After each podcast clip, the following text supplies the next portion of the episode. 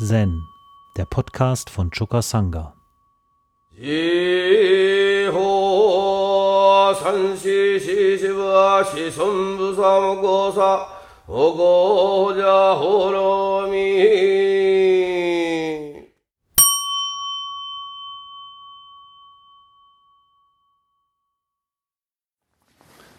Ich fange mit dem neunten Sila an.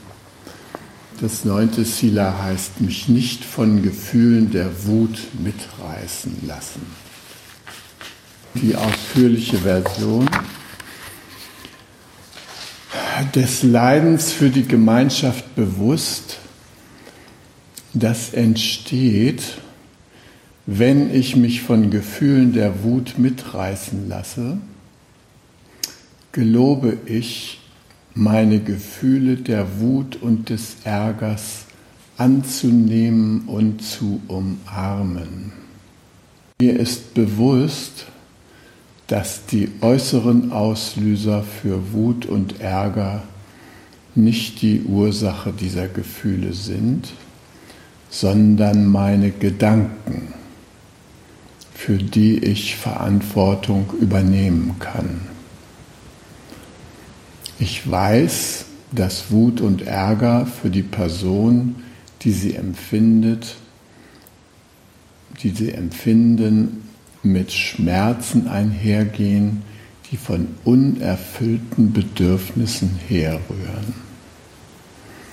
Ich bin entschlossen, meine eigenen Wut- und Ärgergedanken ohne Beschuldigung anderer so auszudrücken, dass meine unerfüllten Bedürfnisse gesehen werden und Anteilnahme auslösen.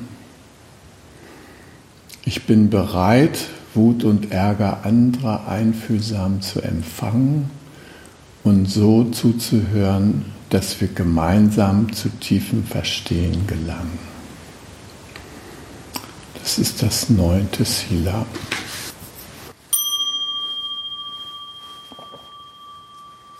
Bei meinem Aufenthalt im Tempel in Japan äh, habe ich beobachtet, dass unser Roshi ganz unterschiedlich mit Wut und Ärger umgegangen ist.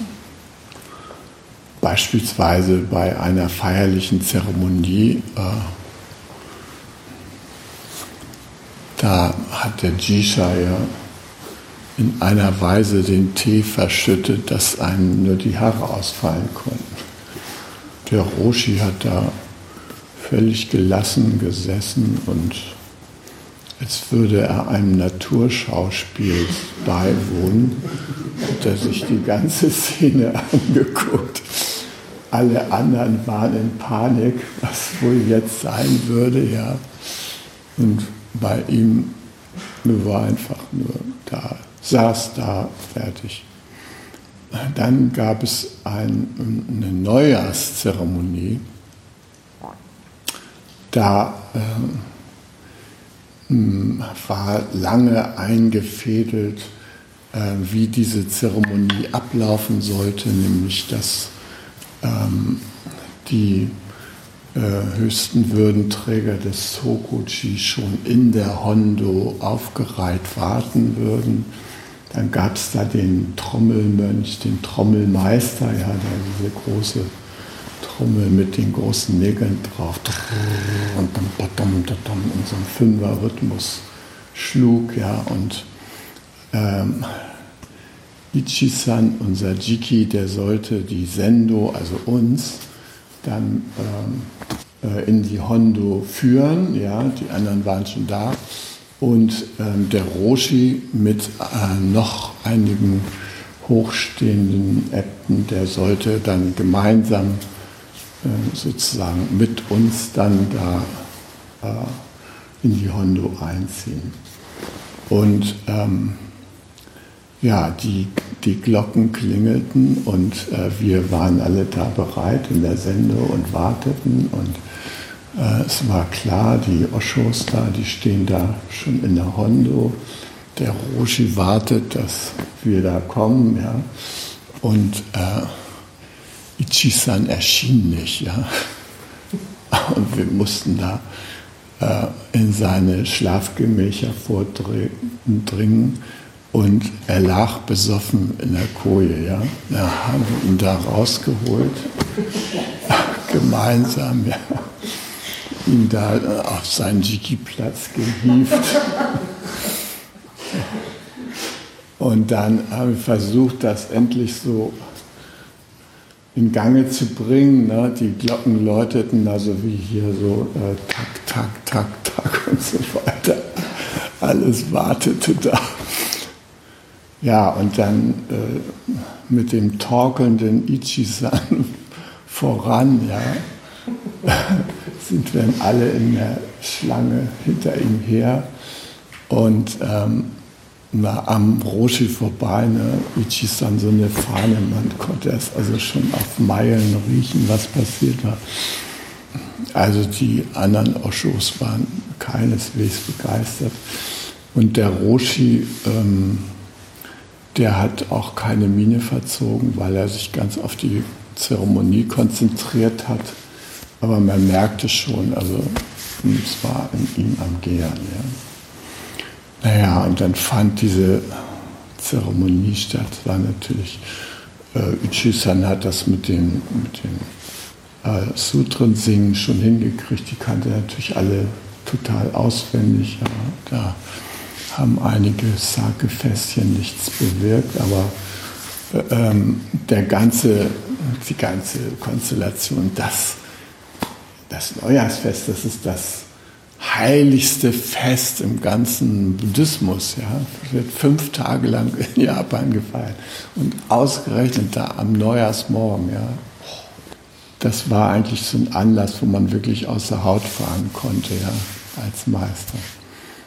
Aber das haben wir nicht mitbekommen. Äh, Ichi-san wurde zum Interview bestellt beim Roshi und was da nun gelaufen ist, weiß ich nicht. Aber ähm, es hatte schon Konsequenzen, weil nämlich ähm, äh, der Roshi hat irgendwann seine Nachfolger veröffentlicht und da stand drin, äh, dass ähm, äh, Ichi-san auch durchaus als Nachfolger in Frage kommt, wenn er sein Alkoholproblem in den Griff bekommt. Also es stand in so einer buddhistischen Zeitung, da könnt ihr sehen, dass äh, da war doch ganz schön viel Wumm dahinter. Ja? Also ob dann nun das Alkoholproblem benannt wurde, kann ich mich nicht mehr so genau erinnern, aber auf jeden Fall, dass er da noch ein wichtiges Problem da bewältigen muss. Ja? Äh, und das war natürlich für Ichi-san hart, das zu lesen. Ja? Die anderen, die standen alle mit Namen und dass sie äh, Roshis Nachfolger sind und bei ihm stand, dass er potenziell dazu in der Lage ist, aber dass da noch was fehlt. Ja. Na, dann habe ich den Roshi erlebt bei einem relativ harmlosen Anlass, wie ich dachte. Ja. Und zwar im Tokayan-Tempel, der im Yoshinji liegt und nicht, wie Hinak Polenski schreibt, dem Yoshinji im Tokayan-Tempel. Ja. Der hat nämlich einen Nachruf auf den Roshi geschrieben, in dem äh, er irgendwie sich als ähm, Schüler des Roshis so ein bisschen so drapiert, aber dieser Schuss ist leider völlig daneben gegangen, weil er lauter Sachen verwechselt hat. Er war ihm nicht da. Ja. Äh, gut, also der Tokayan-Tempel ist der zweitwichtigste Tempel im Yoshinji-Komplex. Er liegt deshalb sehr zentral und um die zentralen Tempel herum gehen so gepflasterte Wege. Und äh, zu unserem Samu-Bereich gehörten vor den Tempelmauern so ähm, äh, gehakte Kiesbeete, äh, auf denen teilweise Kiefern standen und so. Und ähm, morgens, äh, da waren wir Deutschen dran, diesen äußeren Bezirk, also was vor den Mauern war, dazu zu säubern, die Nadeln wegzusammeln und den Kies zu haken. Ja.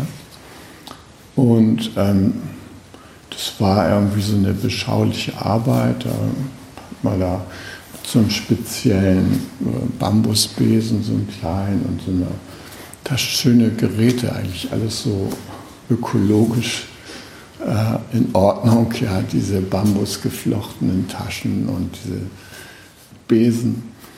Da haben wir da also ge gesessen und dann die Nadeln rausgeholt aus dem Kies. Man staunte, was so ein Baum so in so einer Nacht immer abwirft. Ja. Ganz schön was zusammenkam. Also zwei, drei solche Mulden hatten wir mal voll mit Nadeln. Naja, und dann wurde das Ganze natürlich gehakt mit so einer speziellen Rechen. Und wenn wir dann fertig waren und so unser Werk noch einmal zufrieden anschauen konnten, dann kamen etwa fünf Minuten später diejenigen, die wir die kleinen Teufel nannten. Das waren drei bis vierjährige, die in dem Myoshinji Kindergarten waren und äh, die mit freiem Oberkörper da so eine Art Morgenlauf veranstalteten und für die das eine schöne Abkürzung war, nicht da auf diesem Plattengang lang zu gehen, sondern über die gerade frisch gehakten Beete da zu rennen. Ja? Und die sahen natürlich völlig verwüstet danach aus. Könnt ihr euch vorstellen, da 50 Kinder da so rübertoben. Ja. Ist alles vorbei, was man da vorher investiert hat. Das hat uns dazu veranlasst zu sagen, gut, die Nadeln, die sammeln wir weg, aber diesen Kies da nochmal zu haken, das lohnt sich ja gar nicht. Das ist eine Mühe und so. Und die trampeln das ja sowieso gleich wieder. Ja, das hat der Roshi mitgekriegt, ja. Und da gab es einen gewaltigen Anschiss dafür. Ja. Wie wir, was wir uns einbilden, dass wir das dann nicht äh, haken und so, so dass unsere Aufgabe ist. Und also es, ich habe hab mich gestaunt, wie viel Zorn er da aufbieten konnte, um das rüberzubringen an uns. Ja. War echt nachhaltig. Also, naja, und dann hat er ja, wir dann noch versucht, so Widerworte zu finden, so europäisch, irgendwie so äh, unverständlich getan und so. Und das äh, ist doch so, wird der mal alles gleich niedergetrampelt und wozu das alles und so. Und dann sagte der, ja, was, was wir wohl dächten, wie es ihm ginge, mit uns da jeden Tag Kornarbeit zu machen. Ja. Äh, sozusagen und den Stillstand der geistigen Entwicklung zu beobachten. Ja. Das hat er nicht so ausgedrückt, aber auf jeden Fall hat er in dem Zusammenhang daran erinnert, dass äh, wir auch durch, durchaus noch Potenzial haben. Ne? Also da habe ich so gesehen, dass er so einen richtigen Wutausbruch hatte oder Ärger da so richtig rausließ. Und das war auch das einzige Mal, und dann habe ich noch gehört von einem Freund, der damals im, äh, im Tokayan-Tempel war und der, ähm, dessen Japan-Visum auslief.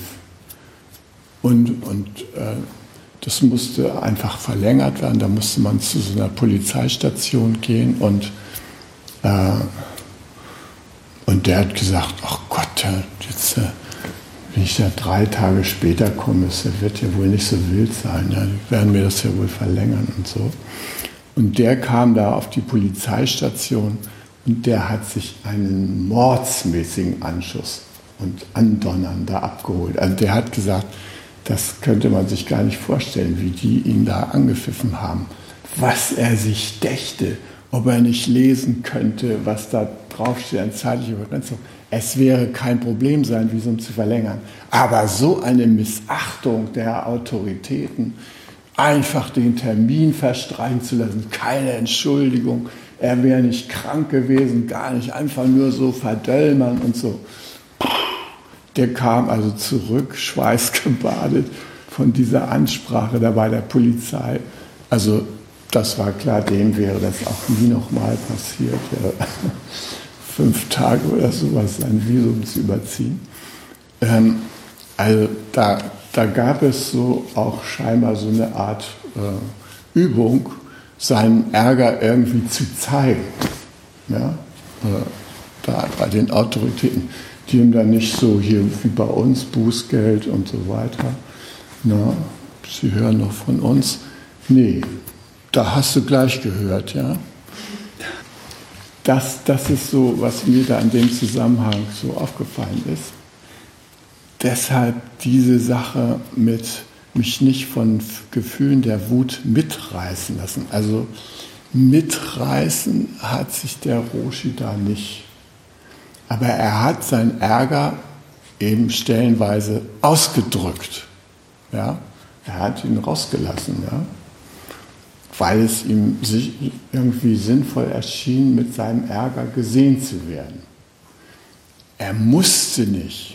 Er war nicht in der Verfassung wie wir so häufig, dass wir ähm, einfach eine Reaktion haben und mit Ärger rauskommen und ähm, ziemlich unreflektiert dabei sind. Ja, einfach äh, so. Wir leben ja in einem Land, wo äh, mit Schuld und Ärger gedealt werden. Das sind ja unsere größten Drogen hier in diesem Land.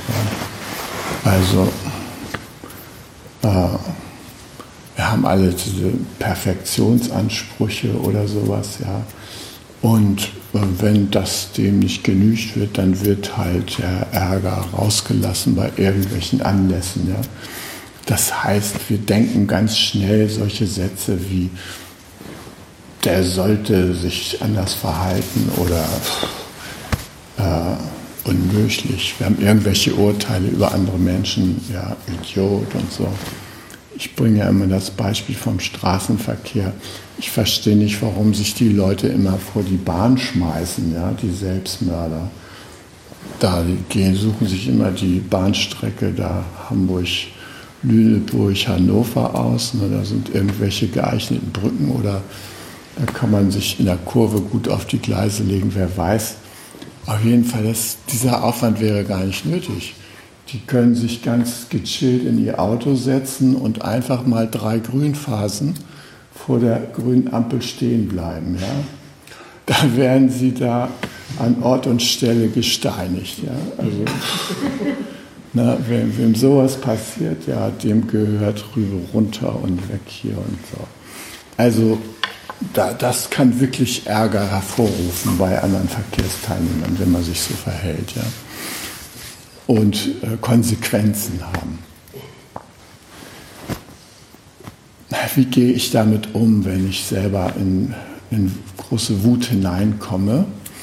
Und ich habe ja hier geschrieben, gelobe ich meine Gefühle der Wut und des Ärgers anzunehmen und zu umarmen.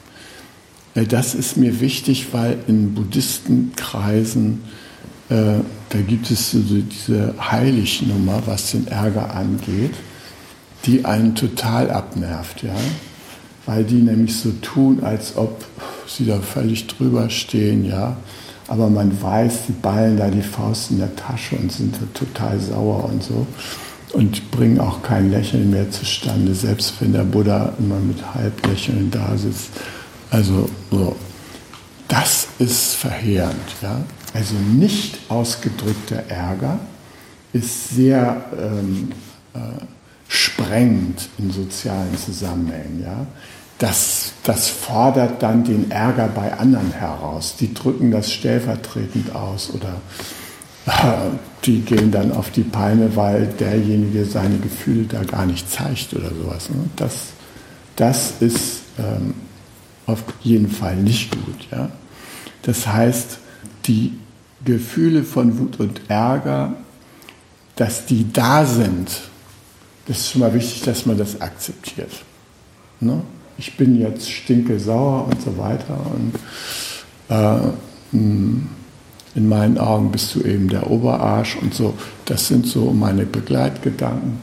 Also das mir erstmal klar zu machen, das ist auf jeden Fall schon mal hilfreich. Die Frage ist, ob man das gleich so ausdrückt, wie es in einem vorgeht. Ja? wenn man denkt, du Idiot, dass man dann auch gleich sagt, du Idiot. denn äh, häufig ist es so, dass die so angesprochenen überrascht sind von dieser Diagnose, die wir ihnen stellen. Und äh, dann schlagen sie ihrerseits zurück. Ja? Dann beginnt da so ein Kampf Ärger gegen Ärger. Und die Frage ist, wer hat dann äh, zum Schluss verloren? Der kann sich dann gefälligst schuldig fühlen und soll sich dann entschuldigen oder sonst was.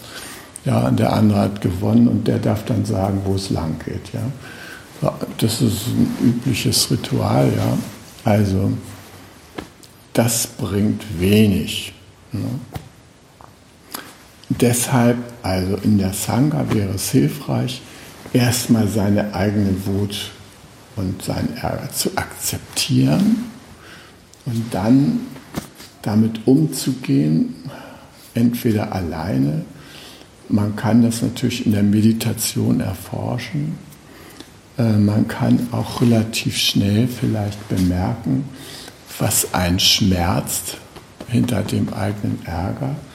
Und auf diese Weise vielleicht seine Ärgergedanken zu entschlüsseln hinsichtlich der unerfüllten Bedürfnisse, die dahinter stehen. Ja. Äh, vielleicht brauche ich Wertschätzung oder äh, vielleicht brauche ich Nähe oder vielleicht brauche ich Unterstützung oder es gibt lauter solche Bedürfnisse, die wir ohne weiteres nachvollziehen können, die halt ähm, hinter den Ärgergedanken stehen und die von den Ärgergedanken überdeckt werden.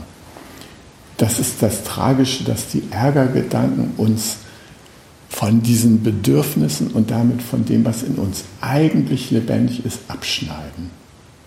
Wir kommen da nicht so ohne weiteres dran. Und so eine Ärgerorgie, die kann man unbegrenzt ausdienen. Das kann man so in zwei Minuten abhaken, aber man kann das auch vier Stunden lang machen. Ja, und, also, und das Schlimme daran ist, das ist ja eine lebensverkürzende Gewohnheit, die wir da haben, wenn wir uns ärgern.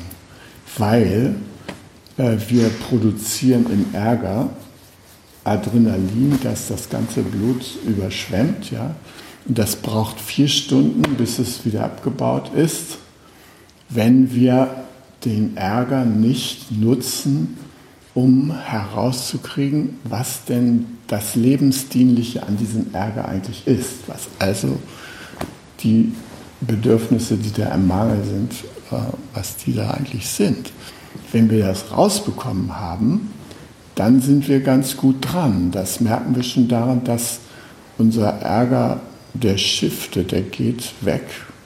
Auch die Wut und da kommen andere Gefühle hoch, Trauer oder Frust oder manchmal auch sogar Erleichterung, weil ich plötzlich weiß, äh, was ich brauche.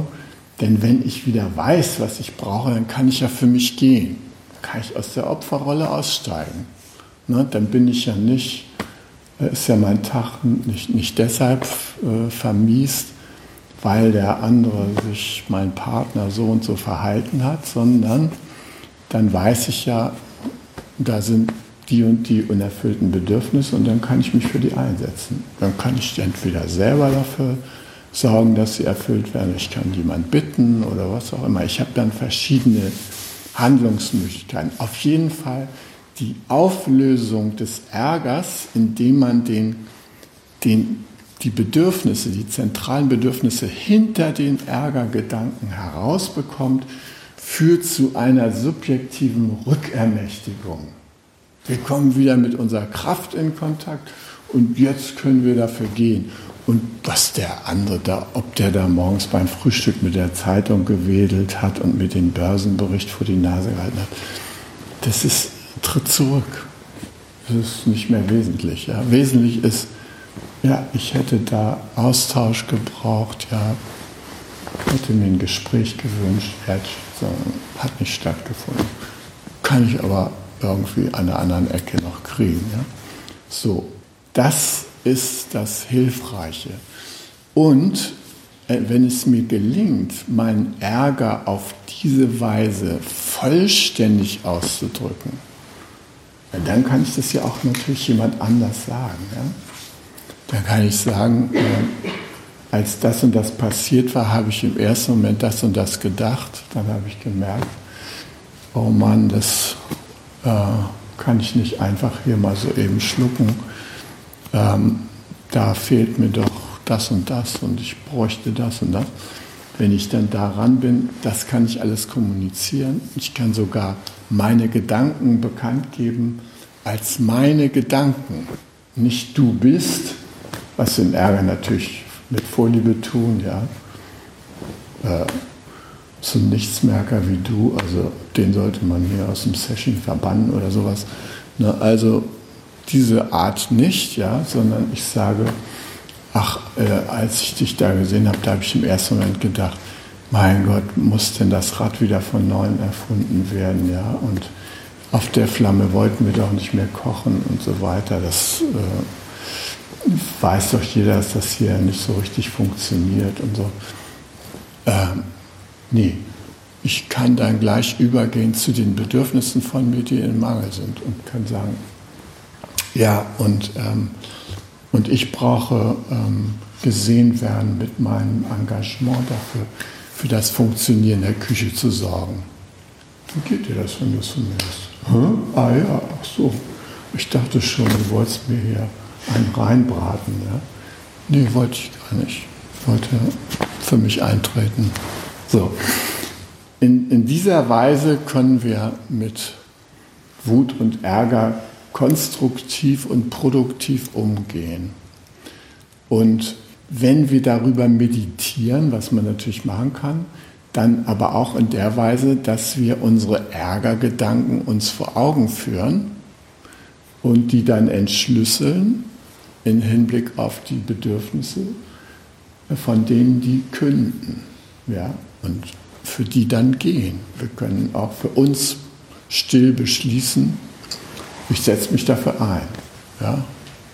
Ich muss dafür nicht unbedingt andere haben. Nur zu tun, als würde ich mich nicht ärgern, das ist verheerend. Ja? Also dann, dann lieber destruktiv rauslassen. Das ist dann noch irgendwie äh, hinnehmbar. Manche Leute sagen, es wäre Ärger, es wäre ehrlicher, seinen Ärger so rauszutönen. Ja?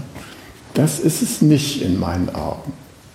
Das ist eine Vorstellung dass das ein äh, Ausdruck von Authentizität ist. Es ist nämlich gerade nicht authentisch, weil ich nämlich nicht mit den Lebensmotiven, die mich bewegen, in dem Moment in Verbindung bin, sondern nur mit den Gedanken, die mich davon abschneiden. Ja, mit abgeschnittenen Gedanken kann ich keine große Ehrlichkeit herstellen. Ja. Und das spürt man auch, ja die Leute vorbeigehen sagen, ja, richtig ab, es wird schon wieder oder sowas, weil die merken, dass das unproduktiv ist, wenn ich da nur rumhetze und sage und so, ja. Nee, wenn ich an meine Bedürfnisse rankomme, gut, dann ist es gut, ja, dann kann ich das ausdrücken. Okay, so, das war jetzt hier zu dem Punkt, mich nicht von Gefühlen der Wut mitreißen lassen. Also Wichtig ist, die Wut wahrnehmen, sie akzeptieren, sie transformieren, indem ich die Anlässe nehme, meine Gedanken darüber mir klar mache und diese Gedanken wieder mit dem Leben in Verbindung bringe, also mit meinen Bedürfnissen. dafür gehe ich dann, ja. Und genauso kann ich auch mit dem Ärger anderer anders umgehen, als einfach Ärger mit Ärger zu erwidern, die übliche Methode ne, im Normalleben.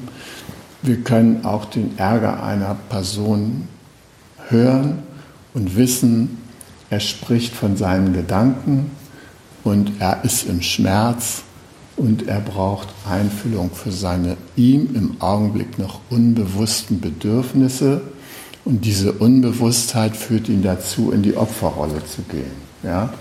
Und das ist nicht schön, ihn darin einfach so alleine zu lassen.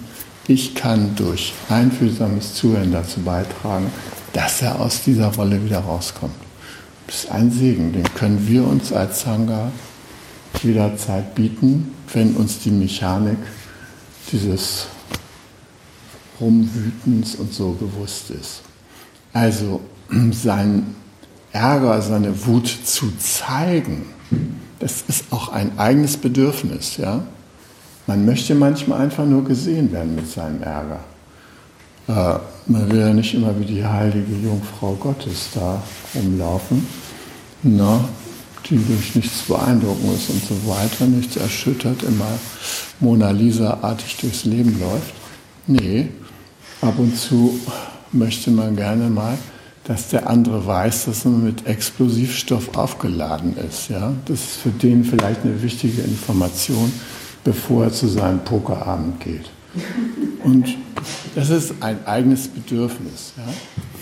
Und in diesem Sinne ähm, ist das auch sinnvoll, das zu tun. Ja? Also, dass Sila sagt nicht, äh, du darfst deinen Ärger nicht nach außen zeigen oder irgendwas. Nee. Aber wir wollen auch durchaus die produktiven Wege nutzen, die es da gibt, um konstruktiv damit umzugehen. Ja? So, jetzt bin ich beim zehnten Sila. Da habe ich jetzt hier formuliert, hoffe, das findet eure Zustimmung. Das zehnte Sila heißt, nicht die drei Kostbarkeiten Buddha, Dharma, Sangha lästern. So, also daraus habe ich jetzt die Langform gemacht. Des Leides für die Gemeinschaft bewusst, das entsteht, wenn die drei Kostbarkeiten Buddha, Dharma, Sangha verachtet werden. Gelobe ich den Segen der drei Kostbarkeiten für die Praxis jederzeit zu verdeutlichen.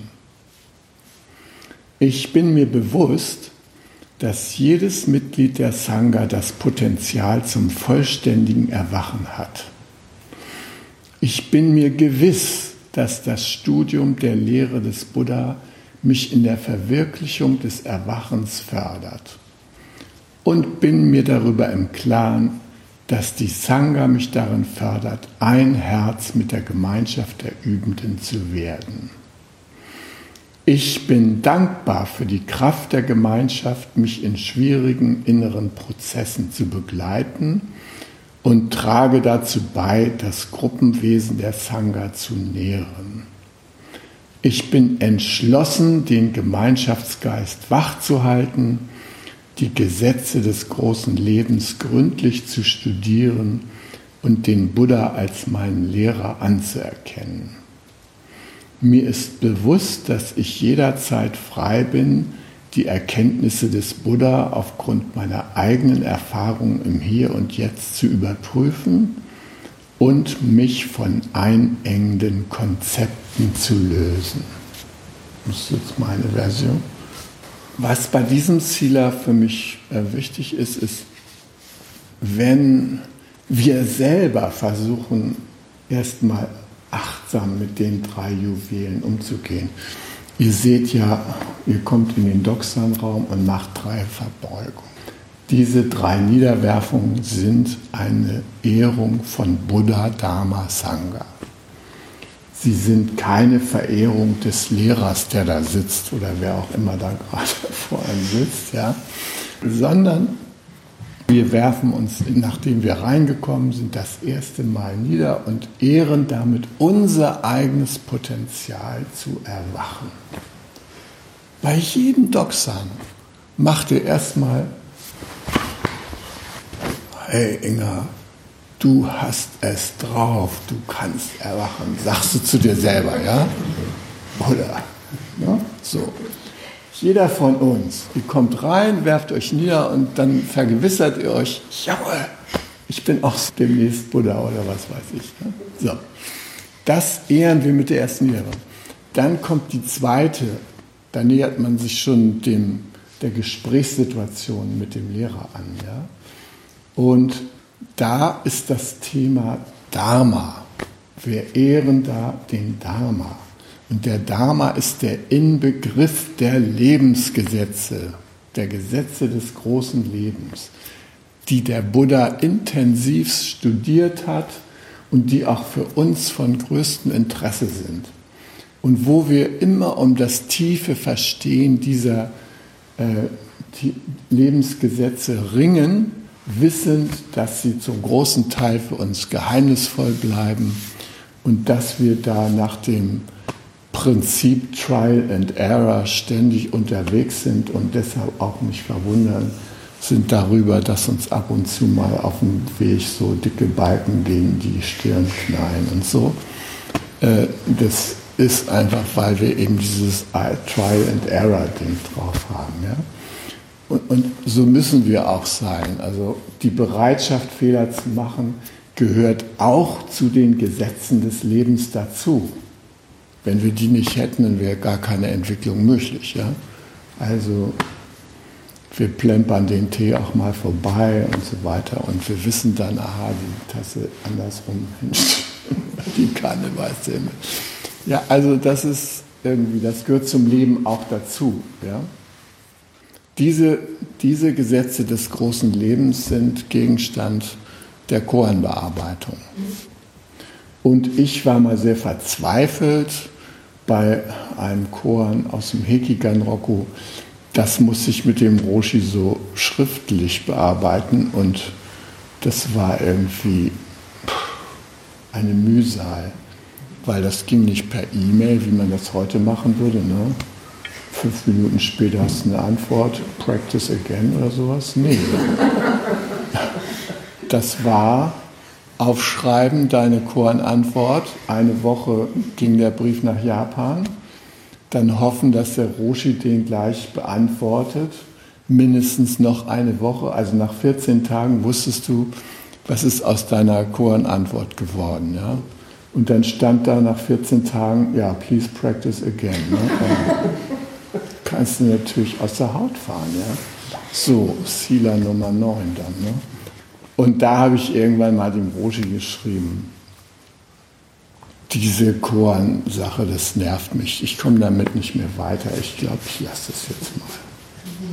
Das ganze Zen ist doch irgendwie, kannst in die Tonne treten. Und da hat er mir einen sehr liebevollen äh, Brief zurückgeschrieben und sagte mir, I am sorry, but you cannot escape Zen. Zen is life and life is Zen.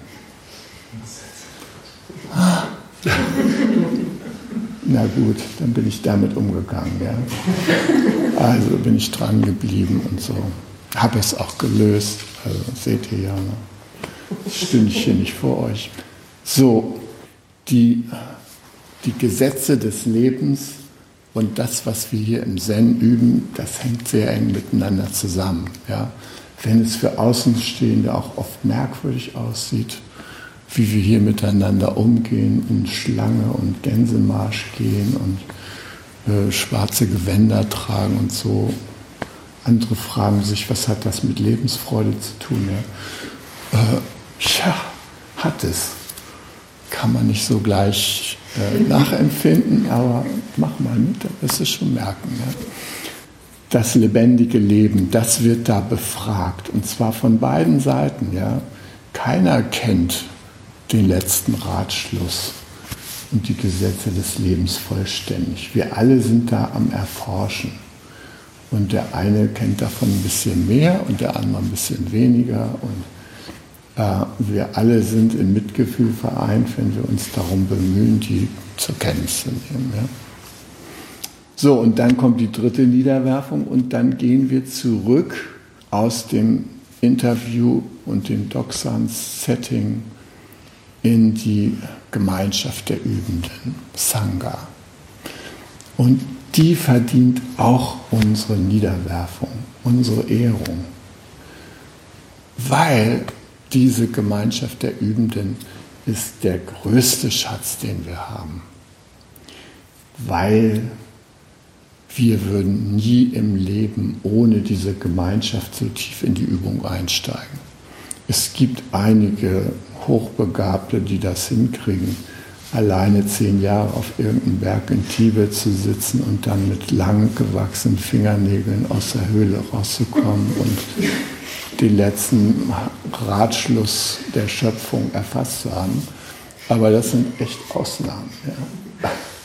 so Leute wie wir, die wir so im Alltag stehen und uns mit Kindern, mit unseren Kindern befassen, die äh, auch nicht immer nur Freude bereiten. Also da ist, äh, da ist die Unterstützung der Sangha einfach unheimlich schön, dass wir das haben.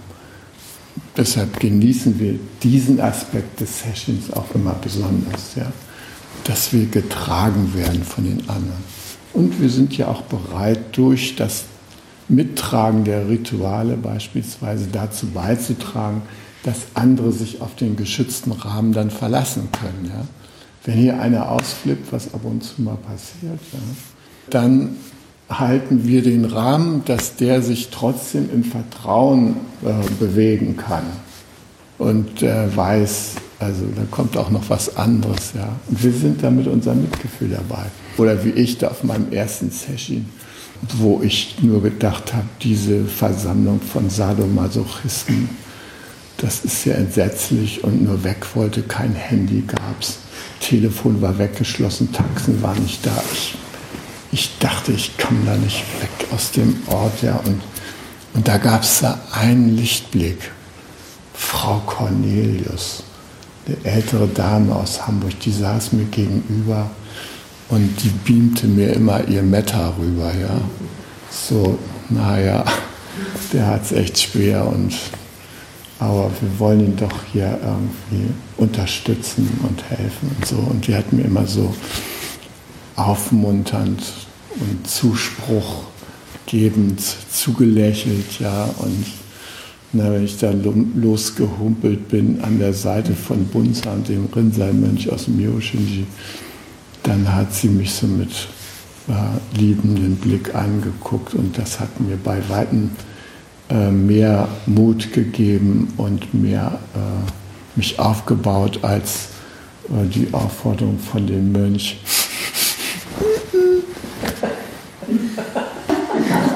Helfenartig aufzustehen statt mein Gehumpel und so, das konnte ich mir in dem Moment gar nicht angucken. Also, da war das schön, so Frau Cornelius so zu sehen, aha, die die hält da wirklich zu mir mit ihrem ganzen Mitgefühl. Ja, ja. und das ist eben der Schatz von Sangha. Ja. Ich alleine, ich hätte abgebrochen. Und wir würden hier nicht zusammensitzen, ganz klar. Ne? Ich hätte irgendwas anderes gemacht, Florettfechten oder sowas, aber nicht Zen. Ne? Ja. Okay, also. Also, diese drei Kostbarkeiten, die halten wir in Ehren. Und wenn andere sich darüber erheben, dann ärgern wir uns nicht darüber, sondern dann bedauern wir die, weil sie das noch nicht kennengelernt haben. Ja.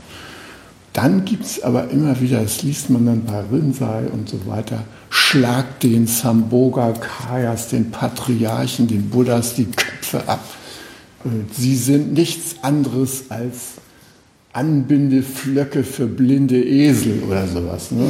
dann ist man überrascht, also wie da so über den Buddha Dharma Sangha so geredet wird. Ja? Und da ist dann wichtig, dass wir wissen, dass darin auch eine Gefahr liegt in der Verehrung äh, der einfachen, unbefangenen Verehrung von Meistern und solchen Vorbildern und oh, der große Buddha, was der in die Welt gesetzt hat und so und ich armes kleines Licht.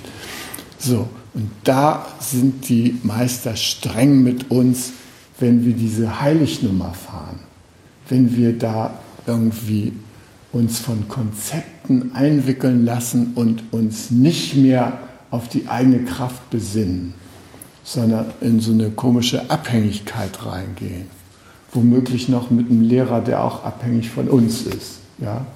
Das beschreibt äh, Rinsa ja sehr schön bei dem äh, Gastgeber und Gast, die vier, vier Arten, sich da zu begegnen. Ne? Also wenn Gast und Gast sich begegnen, ein abhängiger Lehrer und ein Schüler, dann werden die Halskrausen ausgetauscht. Ja? Und da kommt da keiner voran. Da muss irgendwie Tacheles geredet werden. Also weg mit den Konzepten. Und Zen ist ja auch deshalb so lebendig und lebensfroh, weil es keinerlei Konzept letzten Endes wirklich folgt. Wir machen hier unsere Achtsamkeitsübungen, wir wissen, das sind alles Achtsamkeitsanker, aber daraus jetzt einen eigenen Lebenszweck zu machen, da kommt keiner auf die Idee. Also Konzepte sind nur Konzepte, sie sind wie Landkarten oder GPS und so, kann man nutzen, ja, muss man aber nicht, um sich im Leben kundig zu machen. Deshalb, wenn ihr gebunden seid und gehemmt werdet durch die Vorstellung, nur ein Buddha könnte euch erlösen oder sowas, weg mit dem Knaben, ja. Triffst du Buddha unterwegs, schlag ihn tot, heißt es in manchen Kurs. Das ist, oder, ne, ja, der heilige Buddha und so weiter. Und dann kommst du da zu irgendeinem Meister und dann sagt der Buddha, ein vertrockneter Scheißstock, den du da verehrst da kannst du ganz schön baff sein, wenn du sowas hörst. Ja? Das wird getan, damit du wieder auf die Spur kommst, dich selber drum zu kümmern. Ne? Und das ist auch wirklich sehr, sehr wichtig. Ja? Also, deshalb steht hier auch noch dieser letzte Satz.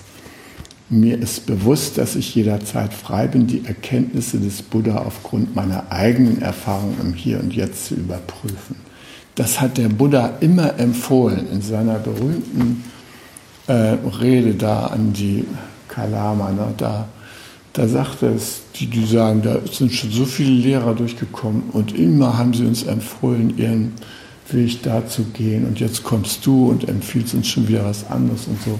Was sollen wir bloß machen? Wir sind total verwirrt. Ja, sagt er. Leute, prüft es. Überprüft es selber. Nehmt meine Lehre, überprüft sie und wenn sie euch nicht taugt, dann lasst sie. Ja? Ich kann euch nur sagen, das habe ich erfahren und das hat für mich in meinem Leben was gebracht. So. Ja, und das finde ich auch eine besondere Großherzigkeit der Buddha-Lehre, dass sie sozusagen Kritik an der eigenen Lehre und zwar auch Fundamentalkritik zulässt. Der, der Dalai Lama hat gesagt, wenn naturwissenschaftliche Erkenntnisse äh, irgendwie der Buddha-Lehre mal widerstreiten sollten, dann würde er sofort dafür sein, dass sie entsprechend verändert wird. Ja? Und bis hin eben das Konzept des Buddhismus insgesamt aufzugeben, das ist total okay aus unserer Sicht. Ja? Sagt das mal äh, jemand, der andere Religionen vertritt, da gibt es ganz andere Reaktionen. Ja? Also bei uns gibt es so eine Prüfbereitschaft. Und das geht natürlich einher mit der Selbsterforschung. Die wird ja besonders gestützt und gefördert. Und in diesem Sinne geht ihr jetzt nach Hause in den Selbsterforschungsbereich. Und da wünsche ich euch produktive Erkenntnisse und dann lasst mal hören, was dabei rauskommt. Hi! Zen, der Podcast, ist eine Produktion von Chokasanga e.V. in Kooperation mit dem Podcaststudio Paderborn.